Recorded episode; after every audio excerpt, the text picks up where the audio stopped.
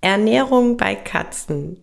Ein weiterer Hörerwunsch in Episode 151 vom Verstehe deine Katze Podcast, dem Podcast für unschlagbare Mensch-Katze-Teams.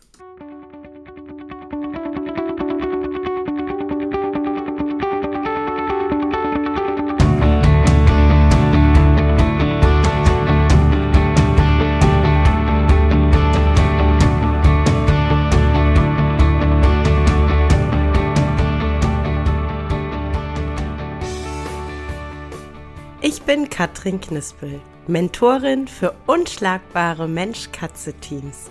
Ich begleite dich als Hüter zu einem entspannten Alltag mit deinen Katzen.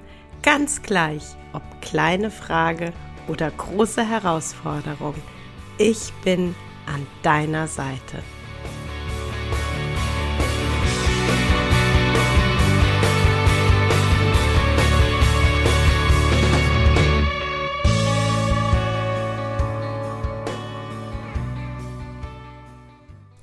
Ernährung bei Katzen, der letzte eingegangene Themenwunsch an mich und den äh, werde ich in dieser Episode äh, so gut wie möglich für dich aufarbeiten. Ich betone so gut wie möglich, weil ich ja, wie ihr wisst oder jetzt gerade erfahrt, ähm, keine Qualifikation als Ernährungsberaterin habe. Also sprich, in dieser Episode mh, mm, meine persönliche Haltung zum Thema Ernährung von Katzen mit dir teilen werde. Und äh, ja, ich sag mal vielleicht so ein paar Faustregeln mit dir teile, wie du hochwertiges Futter erkennen kannst. Und äh, hochwertiges Futter, da sind wir dann ja auch tatsächlich, wenn es um Katzen geht, immer schon beim allerersten Punkt. Ähm, erstens, was ist hochwertig und trocken, nass, barf, trocken, nass, beides. Äh, ich glaube, also ne, so nach 20 Jahren in der äh, Tageskinderbetreuung, äh, glaube ich, sagen zu können, das Thema Ernährung ist bei Katzen und Kindern ähnlich emotional behaftet. Also ich kenne wirklich wenig Themen, wo so schnell die Gemüter hochkochen, wo so schnell verhärtete Fronten aufeinandertreffen und wo so klar wird, dass irgendwie jeder der Meinung ist, er hat die Weisheit mit Löffeln gefressen. Nicht das Katzenfutter, die Weisheit. Und ähm, wo so viel in Schwarz und Weiß und so viel in, in sturen Aussagen agiert wird. Und mh, mm, irgendwie dieses ganz krasse Schwarz-Weiß fällt mir immer extrem schwer. Aber rollen wir doch mal alles ganz von vorne auf. Trockenfutter, Nassfutter, Barf für mich ganz persönlich und ich betone, es ist meine persönliche Haltung, ist Trockenfutter No-Go. Diese Haltung kommt bei mir daher, dass ich einfach sage, okay, wenn ich äh, gucke, was ist die Abstammung unserer Hauskatze, dann ist es die Falbkatze. Wie ernährt die sich?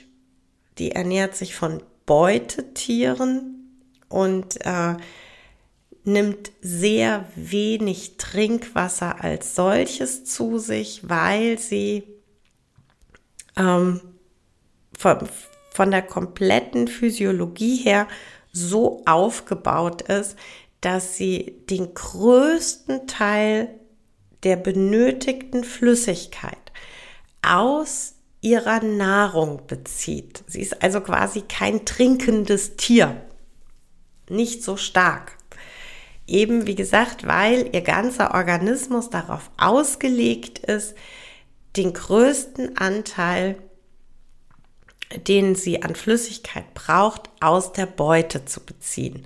Liegt auch tatsächlich an ihrem äh, Lebensumfeld, wo es einfach nicht wahnsinnig viel Wasser gibt. Ne? Und dann wirst du einfach Experte darin, ähm, de, ja, dein, dein äh, Flüssigkeitsbedarf äh, so zu decken, wie es dir möglich ist. Und das ist eben, wie gesagt, äh, die einfachste Variante des Beutetier.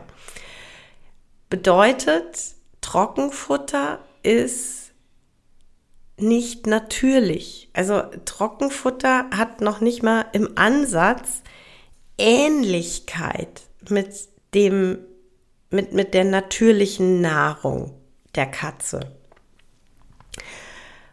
Und damit ist es eigentlich schon raus.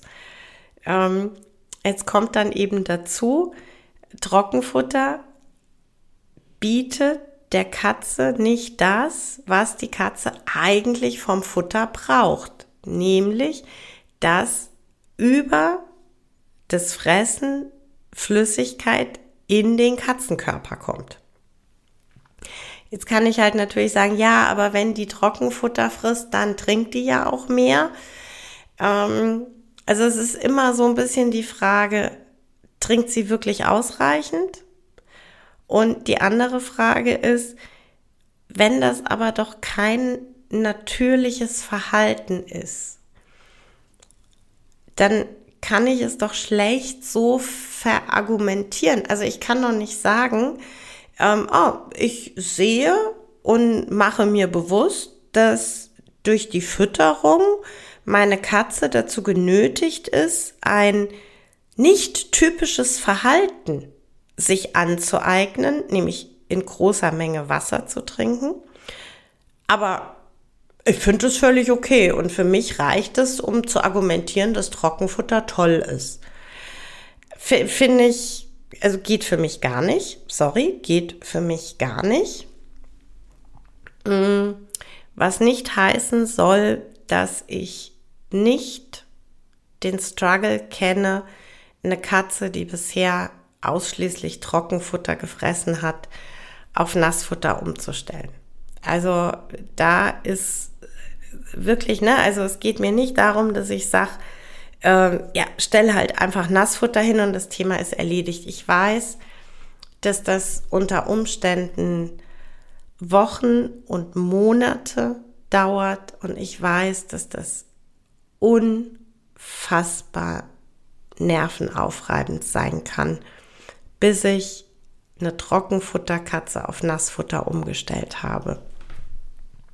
Ändert aber tatsächlich an dem Fakt erstmal nichts, dass Trockenfutter für mich keine vernünftige Ernährung ist.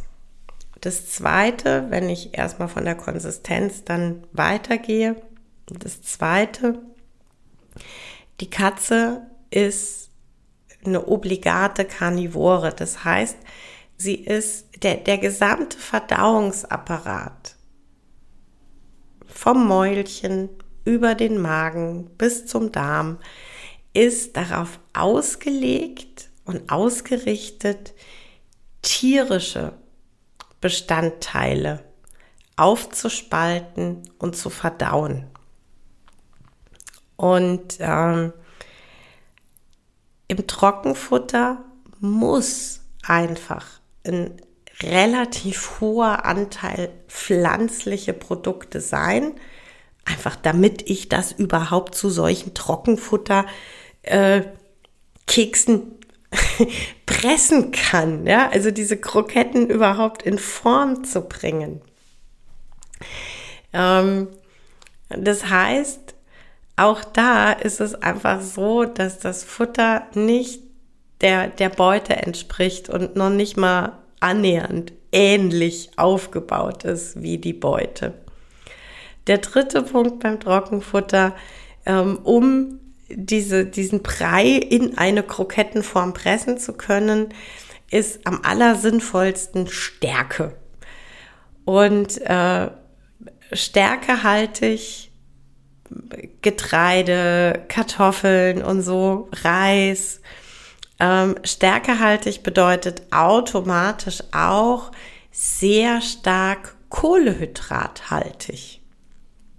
Und ähm, auch das ist etwas, was in der Natur, in der Katzenernährung nicht so stark vorkommt. Also ein Beutetier besteht zu allergrößten Anteilen aus Wasser, tierischen Proteinen und tierischen Fetten und nicht aus einem hohen Anteil Kohlehydrate. Und der kätzische Organismus ist darauf ausgerichtet, seine Energie aus Eiweißen und Fetten zu ziehen. Nicht, beziehungsweise kaum aus Kohlehydraten. Also auch da entspricht das Trockenfutter einfach nicht den, den natürlichen Bedürfnissen, nicht den, den Bedürfnissen, die der Katzenkörper eigentlich hat. Jetzt kann man natürlich, der Mensch ist ja unheimlich clever, äh, der kann alles relativ clever ähm, bearbeiten und anreichern und am Ende des Tages, naja, also irgendwie kriegt die Katze schon die Nährstoffe, die sie äh, bekommen soll, also zumindest auf dem Papier. Dass das alles, wie gesagt, absolut nicht, auch nur annähernd der Natur entspricht und dass das nicht im Ansatz die natürlichen Bedürfnisse unserer Katzen respektiert, ist halt da einfach kein Thema, ja. Ähm, es, es geht ja auch nicht um Respekt vor Katzen. Es geht darum, es dem Menschen einfach zu machen. Sorry, not sorry. So, ähm, deshalb ist für mich tatsächlich Trockenfutter komplett raus. Und zwar egal, ob alleinige Kost oder als Mischfütterung, also sprich, ähm, kriegt zwei oder dreimal am Tag Nassfutter und ansonsten Trockenfutter steht immer da. Ähm, für mich noch nicht mal akzeptabel als äh, von morgens bis abends Nassfutter, aber für die Nacht mache ich äh, eine Portion Trockenfutter. Trockenfutter ist für mich ausschließlich akzeptabel als äh, Leckerchen, als Kekse. Also, und da ist es mir dann tatsächlich völlig egal, ähm, ob ich jetzt hingehe und ein Trockenfutter als Kekse beim Klickern nehme ähm, oder irgendwelche andere trockenen Leckerchen. Ne? Also da ist es dann ja wirklich trocken ist trocken. Und äh, das Einzige, worauf ich tatsächlich, auch wenn es nur in Anführungszeichen um Kekse geht, ähm, worauf ich wirklich achte, ist, dass ich getreidefreies Trockenfutter oder auch getreidefreie Leckerchen den Katzen anbiete. Mm, einfach weil ähm, Getreide bei vielen Katzen Allergien bzw. Unverträglichkeiten auslöst und ich einfach gucken möchte, dass ich das ähm, ja quasi das Potenzial gar nicht erst aufmache. Ähm, und zum anderen, weil natürlich Getreide, also Mehl, einen richtig hohen Anteil an Stärke und somit Kohlehydraten einfach ähm, reinbringt. Deshalb gucke ich tatsächlich, dass ich, ähm, auch wenn es nur ein Leckerchen ist, ähm, wenn ich ein Trockenfutter wähle zum Klickern, dass es getreidefrei ist, dass es mit einem möglichst hohen Anteil an äh, Fleisch und Innereien versehen ist, um äh, ja, ich sag mal so, okaye Kekse anzubieten. Aber wie gesagt, niemals als äh, Mahlzeit. Genau. Und äh, wenn wir uns dann dem Thema Nassfutter zuwenden, da ist natürlich dann äh, auch irgendwie wieder das, äh, das Zwei-Lager-System. Die einen, die sagen, äh, ja, wenn, wenn äh, billiges Futter den Katzen schaden würde, dann würde es ja nicht verkauft werden. Äh, ja, ist genau wie mit Alkohol und Zigaretten. Ne? Also wenn die Menschen schaden würden, würde das bestimmt nicht verkauft werden. Merkst du selber. Ne? Ähm, und auch immer gerne, aber die Stiftung Warentest hat gesagt, das Futter ist gut.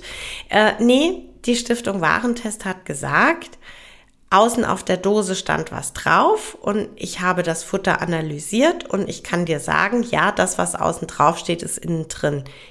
Das und nichts anderes testet Stiftung Warentest. ähm, und die Dritten die einfach sagen, ah ja, hier hochwertig, teuer, das ist alles nur Geldmacherei und äh, meine Katzen wurden schon immer 130 Jahre alt, egal was für ein Futter die gekriegt haben. Jo, da sind wir auch schon wieder bei. Verdammt wenig Respekt fürs Tier, ne? Ähm, Katzen sind teuer. Ich weiß, ist noch nicht überall angekommen, aber ähm, wenn du es nicht wusstest, jetzt weißt du es.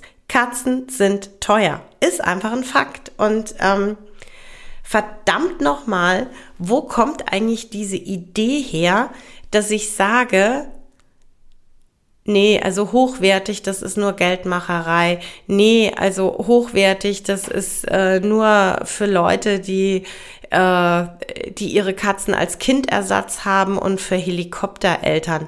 Sorry, aber da, da werd ich richtig wütend.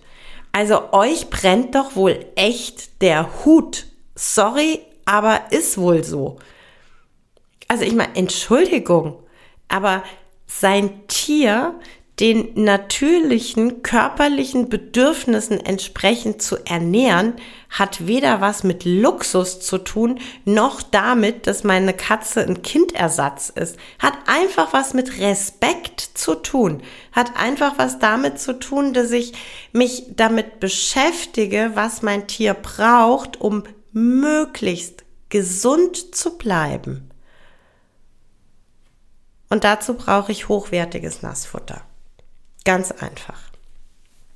Und ähm, hochwertiges Nassfutter erkennen ist tatsächlich gar nicht so einfach. Es ist aber auch gar nicht so wahnsinnig schwierig. Der erste Schritt ist tatsächlich einfach, dass wir uns mit der sogenannten Deklaration auseinandersetzen, also mit dem, was der Hersteller ähm, hinten auf die Dose draufgeschrieben hat zum Thema Zusammensetzung. Und im Prinzip gibt es drei Formen von Deklaration. Das ist einmal die geschlossene Deklaration. Ähm, da können dann solche Dinge draufstehen wie äh, Fleisch und tierische Nebenerzeugnisse, mindestens 4% Kaninchen, ähm, und dann ja, Getreide und noch ein bisschen was. Da weiß ich tatsächlich gar nichts. Also ich weiß, dass von irgendeiner Menge X, die nicht benannt ist, mindestens 4% Kaninchen sind. Okay, also das bedeutet aber tatsächlich noch nicht mal, dass von der gesamten Dose 4% Kaninchen sind, sondern nur von einer nicht näher benannten Menge X, 4% sind Kaninchen. Und ich weiß tatsächlich auch nicht, was vom Kaninchen. So, das macht mich nicht unbedingt schlauer. Dann gibt es die äh, teiloffene Deklaration, da erfahre ich dann schon ein bisschen mehr. Ähm, sind dann gerne so ähm, Deklarationen, wo dann drauf steht, ähm, ja, keine Ahnung, 70 Prozent Fleisch und tierische Nebenerzeugnisse, davon ähm, so und so viel Prozent Huhn, so und so viel Prozent Rind. Ähm, ja, also ziemlich gut tatsächlich. Ich weiß also schon mal, wie viel Fleisch und tierische Nebenerzeugnisse insgesamt in der Dose sind. Ähm, und ich weiß von welchem Tier wie viele Prozent da drin sind, weiß aber immer noch nicht wirklich mehr. Ist aber tatsächlich, wenn das Futter getreidefrei ist und wenn der pflanzliche Anteil nicht so hoch ist, ähm, schon mal deutlich besser als die erste Variante. Und dann gibt's die, die dritte, die offene Deklaration. Da steht dann wirklich ganz exakt, wie viel Prozent Fleisch und tierische Nebenerzeugnisse drin sind. Und es steht dann ganz genau aufgeschlüsselt, von welchem Tier wie viel Prozent von was. Das heißt, da kann ich wirklich ganz genau nachvollziehen, was ist drin und in welcher Menge ist es drin. Was dann bei allen mit zugesetzt ist, sind die äh, Zusatzstoffe, also Vitamine, äh, verschiedene Spurenelemente, die quasi zugesetzt werden müssen, weil sie während des äh, Kochprozesses, während der Erhitzung der Rohmasse ähm, verloren gehen oder zumindest teilweise verloren gehen. Ne? Das heißt also, diese Zusatzstoffe, die sind in ähm, allen Alleinfuttermitteln definitiv drin. Und die Hersteller halten sich da an bestimmte Bedarfswerte, also quasi Durchschnittswerte, die äh, festgelegt sind und ähm, ja, also da ist es so, ne, da nutzt jeder Hersteller so ein bisschen äh, seine eigene Philosophie. Der eine macht ein bisschen mehr davon rein, der andere ein bisschen mehr davon. Aber in aller Regel, wenn das Futter gut zusammengesetzt ist, sollten sie sich alle eben in dieser Range der äh, durchschnittlichen Bedarfswerte bewegen. So, das heißt, da haben wir dann also mittels der, der Deklaration schon mal einen Anhaltspunkt, ne, teiloffene oder offene Deklaration hilft uns schon mal gut zu verstehen, was ist in dem Futter, was ist in der Dose, die ich vor mir habe. Jetzt habe ich vorhin immer schon, äh, während ich die Deklaration erklärt habe, gesagt, Fleisch und tierische Nebenerzeugnisse. Und ich kann mir vorstellen, dass der ein oder andere von euch ähm, entweder ganz unruhig wurde oder ganz hellhörig oder sich dachte, boah, aber das muss die jetzt schon noch aufklären, dass tierische Nebenerzeugnisse ganz schlimmer Abfall sind, nämlich alles K3-Material und dass das total ekliger Müll ist. Ähm, kläre das gerne auf, aber tatsächlich in eine andere Richtung, als du es vielleicht jetzt erst mal erwarten würdest. Ähm, tierische Nebenerzeugnisse ist ein Sammelbegriff, das ist richtig. Und tierische Nebenerzeugnisse fasst alles zusammen, ähm, was nicht Fleisch ist. Also sprich Innereien, die sehr wertvoll und ganz wichtig für unsere Tiere sind, ähm, aber eben auch alle anderen Produkte vom Tier, also Hörner, Hufe, Häute. Ja, also absolut keine Frage. Das ist ein sehr, sehr weites Feld. Ähm, jetzt ist es aber so, das irgendwie in ganz vielen Köpfen rumgeistert. Tierische Nebenerzeugnisse ist Abfall und jeder Hersteller, der tierische Nebenerzeugnisse nutzt, das ist ein ganz minderwertiges Futter und ähm, auch gerne die Phrase, so ein Dreck würde ich nicht füttern, ähm, aber dann irgendwie erzählen, dass ich ein Futter füttere, das ja so toll zusammengesetzt ist mit Niere und Leber und Herz. Und ich sitze da und denke mir, Genau, tierische Nebenerzeugnisse. Ist ein Fakt. Ne? Ähm, ich tue mir tatsächlich auch wirklich schwer, wenn einfach nur draufsteht tierische Nebenerzeugnisse, wenn es nicht näher aufgeschlüsselt ist. Äh, mir geht's tatsächlich da auch gar nicht so zwingend nur um das Thema Schlachtabfälle, äh, sondern was da tatsächlich auch eine Rolle spielt, ein Thema ist, ähm, es gibt bestimmte Bereiche, also als, als typisches Beispiel, der Euter bei der Kuh, der hat einen wahnsinnig hohen Bindegewebsanteil. Das ist ein relativ günstiger Füllstoff, der weitaus gesünder und besser ist als Getreide. Aber durch den hohen Bindegewebsanteil verursacht der bei vielen Katzen Durchfälle und sehr weichen Stuhlgang. Und ähm, das ist eher so äh, mein Aspekt, wenn ich die tierischen Nebenerzeugnisse eben nicht genauer benannt serviert bekomme, in Anführungszeichen, dass ich halt nicht ausschließen kann, dass ein hoher Anteil Bindegewebe in der Dose ist. Und wenn ich eine sensible Katze habe, dann ähm, kann das zum Problem werden. Deshalb ähm, bin ich tatsächlich ein Freund davon, ähm, mit offener Deklaration zu arbeiten, zu füttern, einfach um zu wissen, was ich füttere.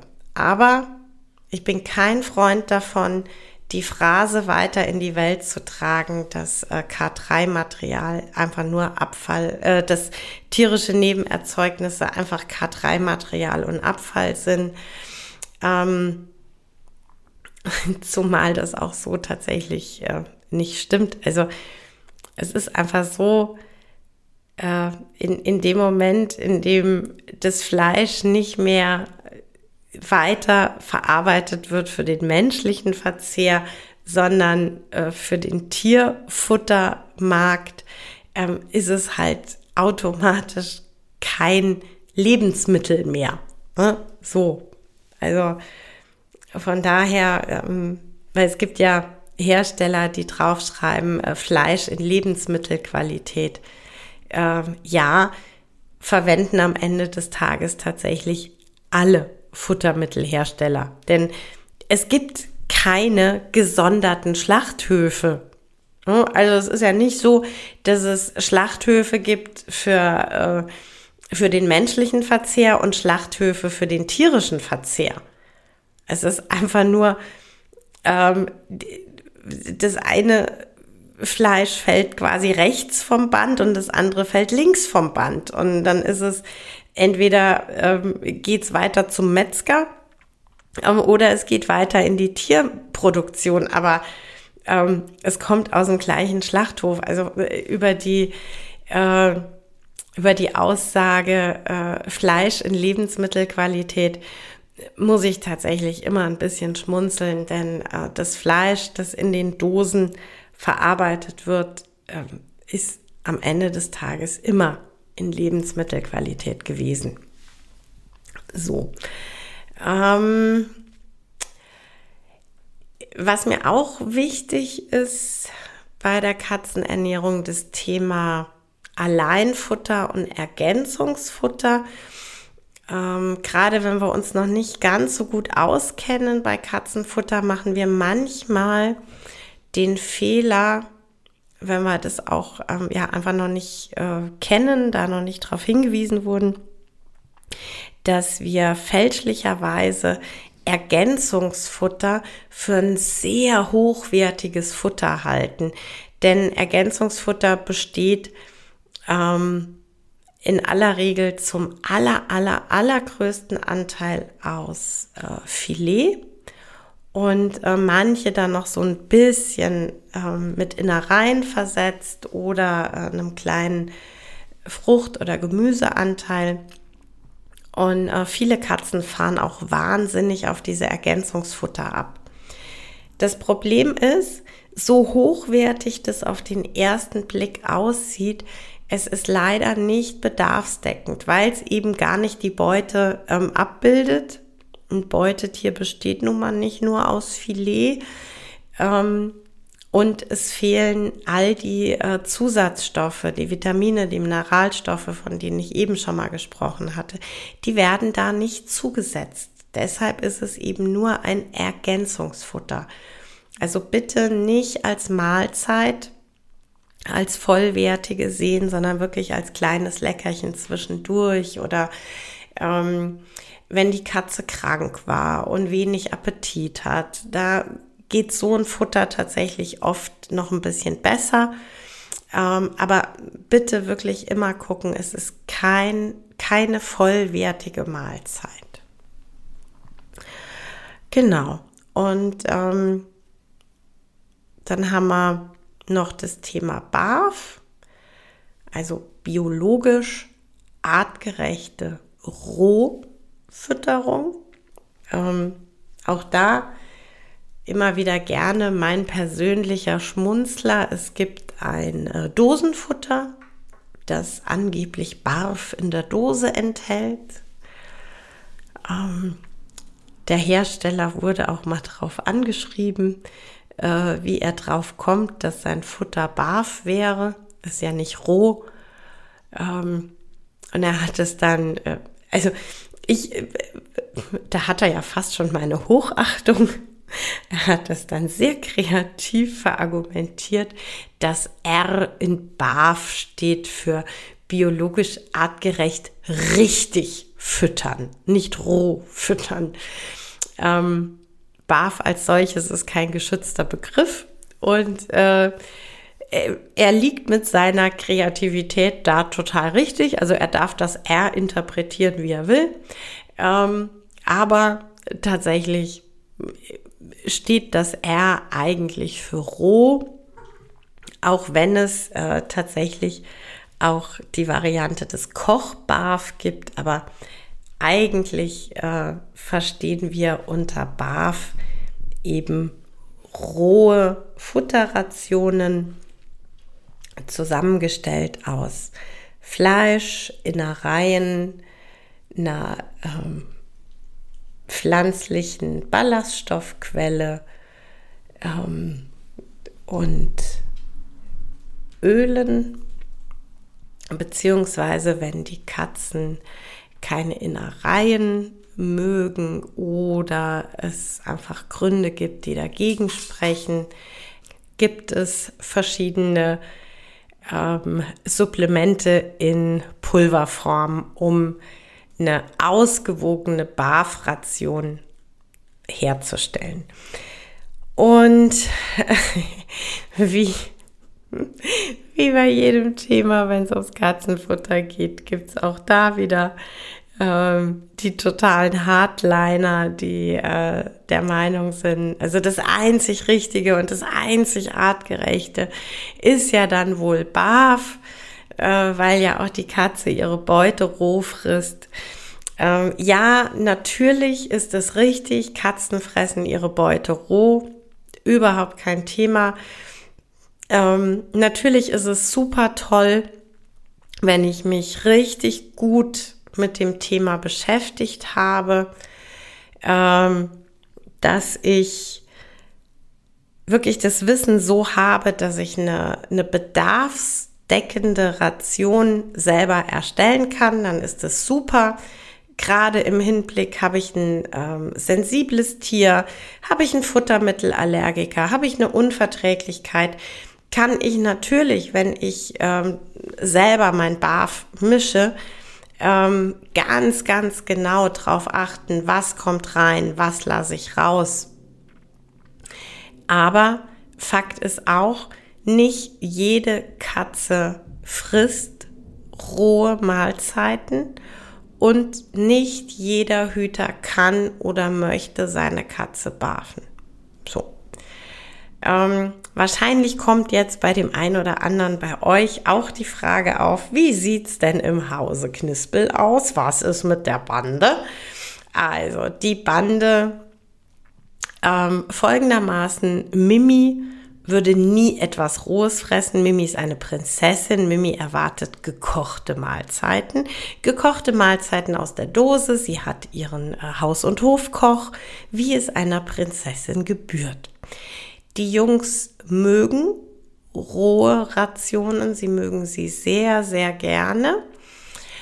Ähm, sie werden aber nicht voll und nicht regelmäßig gebarft. Also ich ähm, habe immer wieder Phasen, in denen ich ihnen ähm, Barfrationen anbiete, aber sie werden nicht voll gebarft. Wenn ich Barfrationen anbiete, dann ganz klassisch Pülverchen-Barf mit Vollsupplement, also Muskelfleisch, bisschen Lachsöl, und ein äh, Pulver, das als Vollsupplement alle Nährstoffe zusetzt, die gebraucht werden. Ähm, ja, und dann noch ein paar Ballaststoffe. Warum ich das mache? Äh, die Antwort ist super einfach, weil ich einen Heidenrespekt vor dem Thema Barfen habe und weil ich immer wieder, wenn ich überlege, ob ich einen Anlauf starte, die Katzen voll, also die Jungs voll zu barfen, immer wieder merke, was mir, was mir ganz persönlich im Weg steht, ist meine eigene Angst. Ich habe unfassbare Angst davor, Rationen nicht bedarfsdeckend zusammenzustellen. Und ich habe Angst davor, dass ich aufgrund von Fehlern, die ich mache, meine Katzen krank füttere. Und solange dieses Grundgefühl bei mir vorhanden ist, so lange werde ich nicht dazu übergehen, meine Katzen voll zu barfen. Vielleicht kann ich irgendwann für mich den Mut aufbringen, vielleicht auch nicht. Vielleicht wird es immer so bleiben, dass sie phasenweise mit äh, Felini Complete angesetzte äh, Fertigrationen kriegen. Ich weiß es nicht. Ich kann es an der Stelle nicht beantworten. Ich kann nur jedem sagen, jeder, der barfen möchte, es ist wirklich eine sehr, sehr gute Möglichkeit, seine Katzen zu ernähren. Nur dann, wenn ihr euch wirklich mit der Thematik auseinandergesetzt habt und wenn ihr wirklich wisst, was genau ihr da macht. Bitte nie einfach nur ein bisschen rohes Fleisch in den Napf legen und dann der Meinung sein, das wäre gut und richtig. Dann ist eine hochwertige Nassfutterdose immer die deutlich bessere Alternative. Ja, das war's für heute mit dem Verstehe deine Katze Podcast, dem Podcast für unschlagbare Mensch-Katze-Teams. Ich freue mich, wenn du den Podcast mit anderen Cat People teilst, wenn du äh, mir eine Bewertung dalässt oder einen Screenshot machst und bei Social Media teilst, mich und andere Cat People text. Ich danke dir für deine Unterstützung und wie immer am Ende von Verstehe deine Katze, knuddel deine Katzen.